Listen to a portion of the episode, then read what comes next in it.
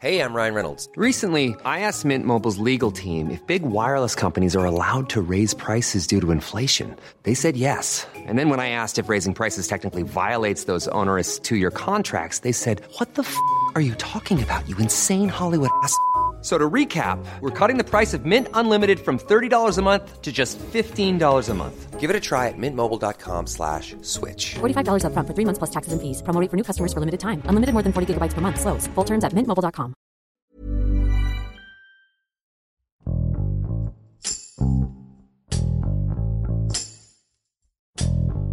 Cuando comenzó la administración del presidente Andrés Manuel López Obrador, las instituciones gubernamentales, como naturalmente sucede, comenzaron a hacer cambios en sus administraciones. Entre ellas, el Consejo Nacional de Ciencia y Tecnología, mejor conocido como el CONACIT, el cual pasó a manos de Marilena Álvarez Bulla.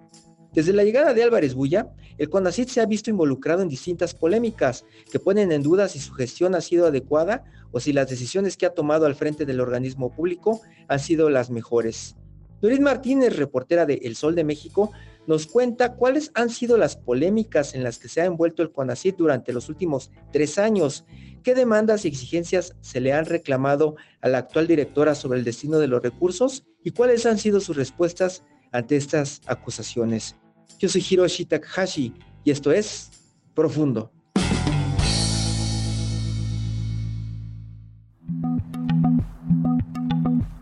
qué es lo que está ocurriendo dentro del Consejo Nacional de Ciencia y Tecnología. En realidad, lo que ha estado ocurriendo en materia de ciencia en México en los últimos tres años está lleno de polémicas, de confrontaciones, incluso de demandas, de fuertes debates, de confrontaciones, incluso de movilización de jóvenes estudiantes que se están formando en la ciencia en México. ¿Pero a qué se debe? Bueno, pues es justamente a la llegada de la directora María Elena Álvarez Bulla al Consejo Nacional de Ciencia y Tecnología. ¿Pero qué es el Consejo Nacional de Ciencia y Tecnología? Bueno, comentarles que se trata de una institución del Estado mexicano que surgió allá a finales de 1970, diciembre de 1970, y el primer director que tuvo esta institución se llamó Eugenio Méndez Docurro, un político mexicano que incluso fue gobernador del estado de Durango. Desde entonces a la fecha, México ha tenido planteamientos, proyectos para impulsar el desarrollo científico de las instituciones, del sector en privado, empresarial, pero también del sector público, con estrategias claras y para aprovechar los recursos naturales que tiene nuestro país y trazar una ruta en donde México pudiera distinguirse en particular en algunas líneas de investigación. Desde entonces a la fecha, eh, la gran propuesta es que el país invierta el 1% del Producto Interno Bruto para fomentar las instituciones científicas, el que muchos mexicanos puedan ingresar a opciones de posgrado, que se realicen estudios de doctorado, pero también pues investigación de punta en las áreas por ejemplo, de la salud, de los energéticos, aprovechar que el país tiene grandes recursos en esa materia, o también, eh, pues ya de manera más reciente, en la innovación tecnológica. Sin embargo, bueno, pues esa ha sido una gran promesa que sigue sin cumplirse. Cada gobierno que desde 1970 a la fecha ha llegado al poder, pues lo ha planteado como una meta, en algunos momentos dijeron posible de alcanzar, porque se había avanzado, digamos, en mucho, pero en realidad esto no ha ocurrido. En tan solo un dato, en 2014, la estadística muestra que el Producto Interno Bruto que se invertía en el país era del punto 44%. Para terminar la administración en 2018 era 0.31%. Y hoy el dato más reciente que se tiene de lo que está operando en el presupuesto de inversión pública es de 0.38% todavía muy lejano esta gran meta de inversión, cuando el promedio que tienen otros países, por ejemplo, con los que compite México en la OCDE, es de 2.4% del Producto Interno Bruto. Las disparidades pues sí son representativas, pero ha habido países que eh, muy rápidamente superaron a nuestro país. Por ejemplo, Corea competía con México en aquella década del 70 con la misma infraestructura y la inversión que teníamos para desarrollar ciencia. Hoy Corea nos ha rebasado y ocupa los primeros lugares de inversión en, en materia científica. Sin embargo, México pues seguimos siendo los últimos en la tabla. Recientemente la UNESCO dio a conocer en su informe de ciencia 2021 que México bien se podría caracterizar como un ejemplo de país en donde las políticas están en retroceso. Y ese es el gran ambiente y el gran sector en donde se ubican justamente las decisiones, pues que ha llevado una científica como María Elena Álvarez Bulla, la primera directora entre 13 eh, directores que había tenido la institución ella viene de una tradición de familia de científicos provenientes del exilio español, incluso reconocidos de talla internacional, como por ejemplo su hermano, recientemente en 2011, obtuvo el premio Príncipe de Asturias. Él se llama Arturo Álvarez Bulla. Eh, y ella en sí es una científica que había sido reconocida desde muy joven dentro de la Universidad Nacional Autónoma de México, obtuvo el Premio Nacional de Ciencias y Artes en 2017, pero hace poco supimos por el investigador emérito e integrante del Colegio Nacional, Antonio Lascano, pues que en realidad ese premio se le otorgó a la doctora Álvarez Bulla porque ella misma realizó la gestión ante el grupo que decide estos premios, que son los máximos galardones que se entregan en nuestro país en esta materia de ciencias y artes y ella les tocó la puerta para presentar su currículum y fue así que, bueno, pues también convencidos de la labor que ella ha hecho particularmente en la biología y en esta causa que ella ha tomado también como activista en oposición a los cultivos de transgénicos, la defensa del maíz, pues en realidad ella obtuvo ese galardón porque justo pues tiene la trayectoria, el trabajo que pudiera respaldar este Premio Nacional de Ciencias y Artes. Y por ello cuando fue designado por el presidente Andrés Manuel López Obrador pues se recibió con aplauso, con reconocimiento entre la comunidad científica de nuestro país. Sin embargo, bueno, pues pronto eh, vino la gran decepción porque desde entonces a la fecha los científicos mexicanos se han confrontado en más de una ocasión con ella y todo pues por esta visión que dice ella tener de una ciencia más social, cercana a los que menos tienen y de izquierda. ¿No? Por eso es que una de sus primeras declaraciones es que ella venía a acabar con la ciencia neoliberal. Desde que se supo de la llegada de María Elena Álvarez Bulla con ACID, la verdad es que lo que ha más habido es polémica momentos en donde más de uno ha tenido que levantar la ceja por la extrañeza que genera la toma de decisiones que ha encabezado al interior de la institución. Tan solo antes de asumir el cargo, ella ya se consideró con las facultades de poder enviar una carta a la dirección del entonces CONACID y suspender, pedir que se suspendiera cualquier convocatoria que pudiera distribuir presupuesto al interior de la institución. Esto dado que se asumía el cargo pues casi un mes eh, antes de concluir el año 2018, pero ella tomó esas facultades. Desde ese momento y a la fecha ha sido polémica y debate con ella, incluso han llegado peticiones para su destitución, las solicitudes en diferentes momentos de los legisladores para que comparezca y presente, pues rinda cuentas ante el Congreso de la Unión sobre su actuar tan solo una muestra, digamos, de tres hechos que marcaron su llegada fue el nombramiento de una persona que sin título iba a designar dentro de la subdirección de comunicación o bien una persona que apenas tenía un título de diseño en un área de definición de la política científica en México o bien incluso el nombramiento de su ex esposo dentro de los programas nacionales estratégicos, estos que vinieron a suplir a los fideicomisos, que también ha sido polémico y abordaremos en un momento más, o bien a su propio cuñado dentro de las responsabilidades en el sureste del país. Todo esto ha rodeado y con este entorno llegó la directora al Consejo Nacional de eh, Ciencia y Tecnología. Desde entonces a la fecha, la directora se confrontó de manera frontal con los científicos, no solamente por nombramientos polémicos al interior de la administración, sino también dentro de lo que tiene que ver con estos programas o sistemas que integran la ciencia mexicana. Por ejemplo, el más llamativo ha sido esta polémica de nombramiento o de inclusión dentro del Sistema Nacional de Tecnología, Alejandro Gertz Manero, ¿no? 11 años le había costado al actual fiscal general de la República incursionar en este sistema, pero con la directora de CONACYT pues fue relativamente muy fácil. También eh, recientemente designó a su mamá dentro de los investigadores eméritos que tiene México, no sin dejar ¿no? de lado que ella ha sido una investigadora de larga trayectoria, pero digamos el momento es el que choca cuando viene el nombramiento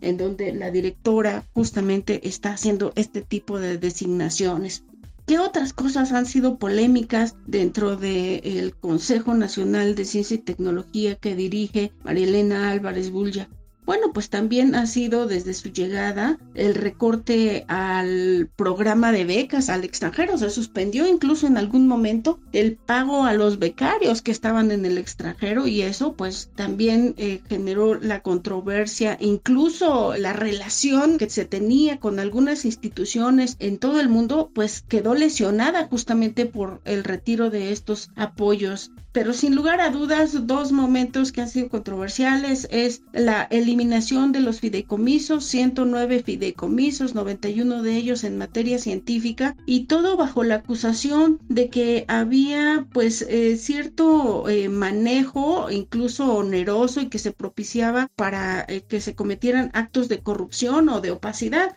También se ha hablado dentro de estos fideicomisos la acusación a 31 científicos mexicanos integrantes en algún momento del CONACYT, del Foro Consultivo de Ciencia y Tecnología, que llevó justamente a tribunales en materia jurídica, pues a que se dirimiera en, esas esferas la acusación de que se les había transferido eh, recursos de manera ilícita y por ello se les acusó de delincuencia organizada, de operaciones con recursos de procedencia ilícita y peculado. Afortunadamente ahí el año pasado eh, un juez determinó pues que dentro de la integración de la carpeta para la acusación pues no había los elementos para acusar a los científicos pues de gran trayectoria, de gran renombre. Esto también generó que varias comunidades científicas en el extranjero se hicieran señalamientos a la directora de que no era lo adecuado y que se conocía la trayectoria de varios de ellos. Luego vino también el debate por crear una nueva ley de ciencia donde se cambian las reglas de juego, se le dan mayores atribuciones a la directora del CONACIT, incluso para decidir qué programas tendrían el apoyo del gobierno mexicano, qué investigaciones tendrían que ser las prioritarias. Y este debate todavía sigue. Un momento más, pues sin lugar a dudas, pues fue en medio de la pandemia el que la directora saliera a prometer la creación de ventiladores para justamente eh, llevarlos a los hospitales en donde pues muchos mexicanos requerían de esta infraestructura y pues lo que ella prometió era tenerlos prácticamente de manera inmediata y frenar la compra de esta tecnología en el extranjero. O incluso más tarde proponer la creación de una vacuna contra COVID-19 meramente mexicana. Y ahí el presidente fue quien le asignó el nombre de patria, pero fue la titular del Consejo Nacional de Ciencia y Tecnología quien dijo que este era un desarrollo justamente esto, meramente mexicano. Sin embargo pues pronto se reveló que era un desarrollo tecnológico científico generado en la Escuela de Medicina de Monte Sinaí allá en Nueva York, que México compró este desarrollo y se eh, entregó y se asoció junto a una empresa desarrolladora de vacunas en México, Avimex, que trabaja con aves desde hace varios años y pues eh, prometieron que a finales del año 2021 quedaría la vacuna y recientemente la directora acaba de decir que ha habido cambios y modificaciones y que existe un gran rezago para entregar esta que sería la vacuna mexicana contra COVID-19. Otros momentos también han sido el cambio de los estatutos en el CIDE, la intervención del CONACIT en la designación del director en la renovación del director con una clara violación a la autonomía de un centro de investigación como lo es el CIDE. Pero ¿qué ocurre finalmente en todo ese manejo, sobre todo de recursos financieros, porque esa es la polémica, esa es la gran tela de humo que se teje en torno al manejo de los recursos financieros. Bueno, pues de esos recursos justamente, investigadores de diversas instituciones agrupadas en la organización Prociencia MX acaban de denunciar ante el Senado de la República que después de la desaparición desasiada de los fideicomisos por parte del CONACYT, se desconoce hasta ahora el destino de 42 mil millones de pesos las diferentes auditorías que se han realizado eh, hasta ahora sobre esa desaparición de fideicomisos están ya señalando que en efecto el CONACYT retuvo miles de millones de pesos, pero hasta ahora no se han podido comprobar a dónde exactamente fueron a parar.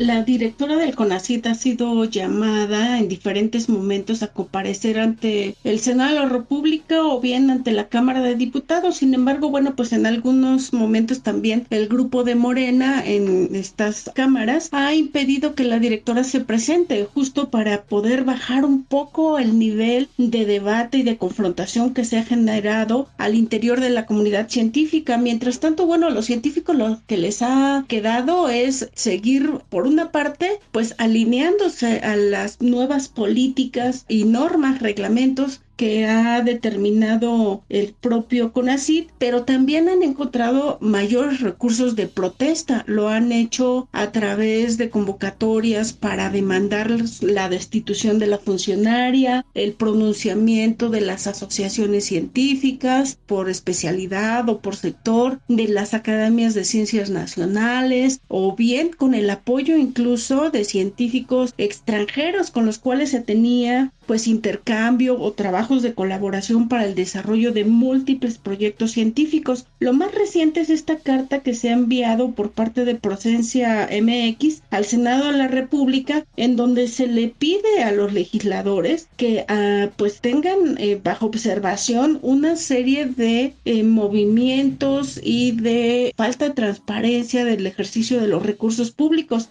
No solamente es en la transparencia que se requiere de qué pasó con los 42 mil millones de los fideicomisos, sino también, por ejemplo, de lo que ellos llaman un sobregiro de 1.500 millones de pesos que correspondían al Sistema Nacional de Investigadores, eh, un preocupante subejercicio de 2 mil millones de pesos asignados a los programas de becas para este año son una serie de denuncias públicas en contra de la funcionaria de la 4T y por lo cual pues iba a comparecer la funcionaria ante los legisladores en estos días. Sin embargo, bueno, pues también se suspendió ahora, no por la intervención del grupo parlamentario de Morena, sino porque la directora argumentó una serie de compromisos por las cuales pues le impedían justamente su presencia en ese recinto legislativo. Las preocupaciones en torno a la administración de la ciencia y la tecnología han sido innumerables, como los procesos de evaluación de los proyectos científicos, así como la incertidumbre en la formación de doctores, dado que si no llegan los recursos a todos esos programas que han sido autorizados o a los programas de ciencia, los proyectos científicos que se habían presentado y que han visto frenar los recursos, pues lo que ahora advierten los científicos es que podría generar una nueva ola más de fuga de cerebros, tal como ocurrió entre finales de los años 70 y principios de los años 80,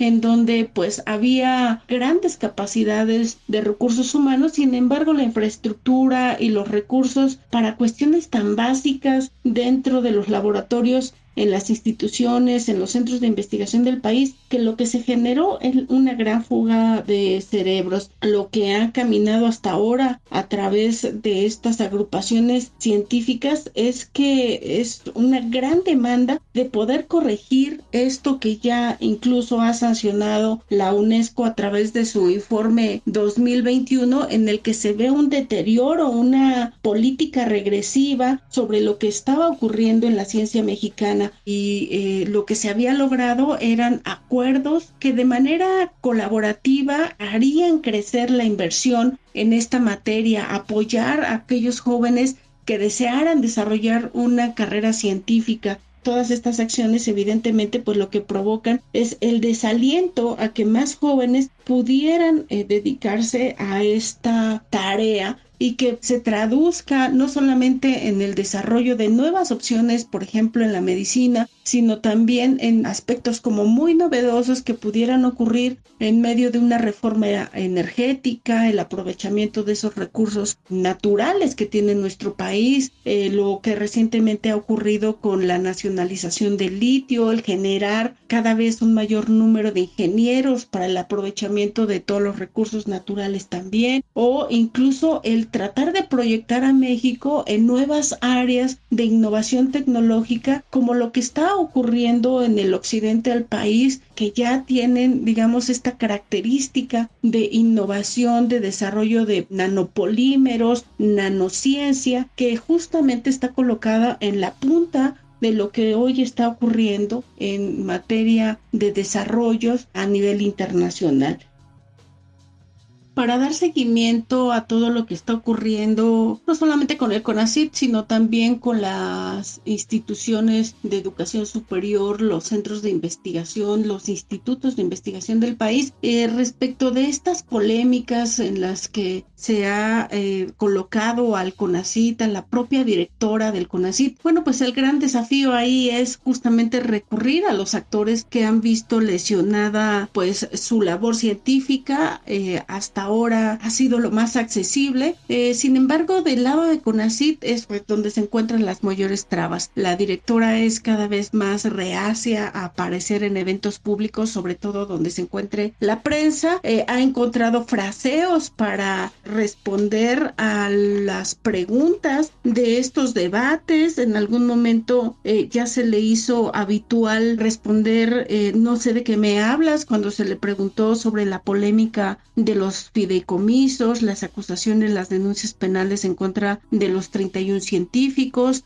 sin embargo, bueno, pues el recurso que queda ahí es uno, em, esperar a que el propio CONACID haga públicos los reportes trimestrales sobre el ejercicio presupuestal o bien la intervención de la Auditoría Superior de la Federación, estar muy pendientes de la liberación de estos informes o de los documentos que el propio CONACID ha enviado al Congreso de la Unión, la Cámara de Diputados, la Comisión de Ciencia y educación en el Senado de la República digamos, son los recursos que quedan frente a una autoridad que mantiene eh, un bajo perfil en términos de acercamiento a los medios de comunicación, pero al final pues hay estos otros recursos, la misma ley de transparencia para hacer solicitudes permanentes de lo que está sucediendo en materia de ciencia. Lo que se recurre como periodistas es hacer esto, preguntas puntuales sobre cómo va el proceso para que finalmente se concreten estos proyectos que ella misma ha presentado.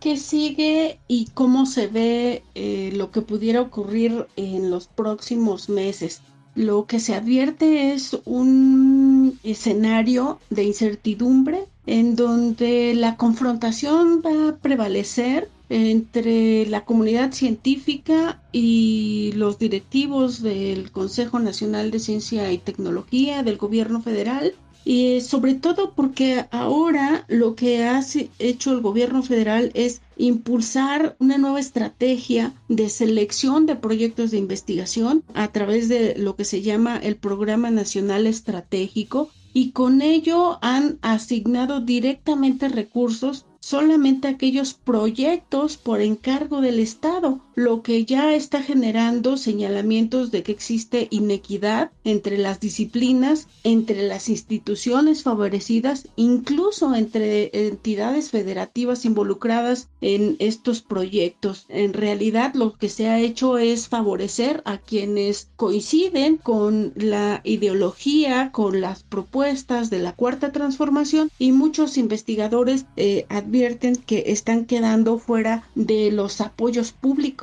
a proyectos eh, importantes en los próximos años o que se habían propuesto por lo menos desde hace una década y han empezado a recibir menos recursos. Por lo tanto, pues el escenario lo que se advierte es de incertidumbre y las demandas hasta ahora se han concentrado en la necesidad de renovar a quien está al frente del Consejo Nacional de Ciencia y Tecnología para tratar de conciliar los intereses de diversos grupos que existen entre los investigadores, las instituciones de ciencia de nuestro país.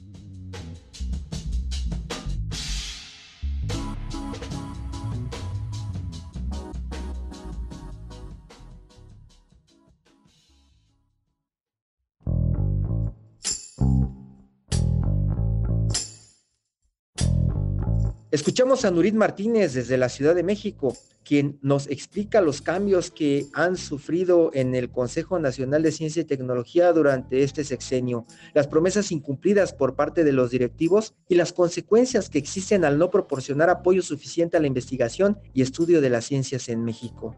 El CONACYT tuvo una reducción en promedio de 1.608 millones de pesos en presupuesto durante los últimos tres años, esto como parte de la política de austeridad republicana. Investigadores pertenecientes a la organización Prociencia MX hicieron una denuncia ante el Senado de la República, donde demandan que después de la eliminación de los fideicomisos por parte del CONACIT, no se sabe a dónde fueron a parar los 42 mil millones de pesos que los conformaban. Ante este señalamiento, Elena Álvarez Bulla fue citada a una comparecencia en el Senado de la República el 25 de mayo de este año.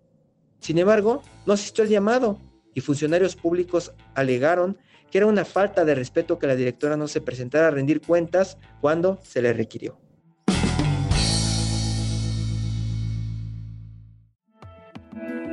Te invitamos a suscribirte a nuestro podcast a través de las plataformas de Spotify, Apple Podcast, Google Podcast, Deezer y Amazon Music, para que no te pierdas ningún episodio. También nos puedes escribir a podcast.om.com.mx o en Twitter podcastom. Te recomendamos escuchar Aderezo, donde nuestras especialistas en nutrición tienen las mejores recomendaciones para mejorar la alimentación. Porque no hay nada más rico que sentirse sano. Hasta la próxima. Esto es Profundo. Un reporte a fondo de la Organización Editorial Mexicana.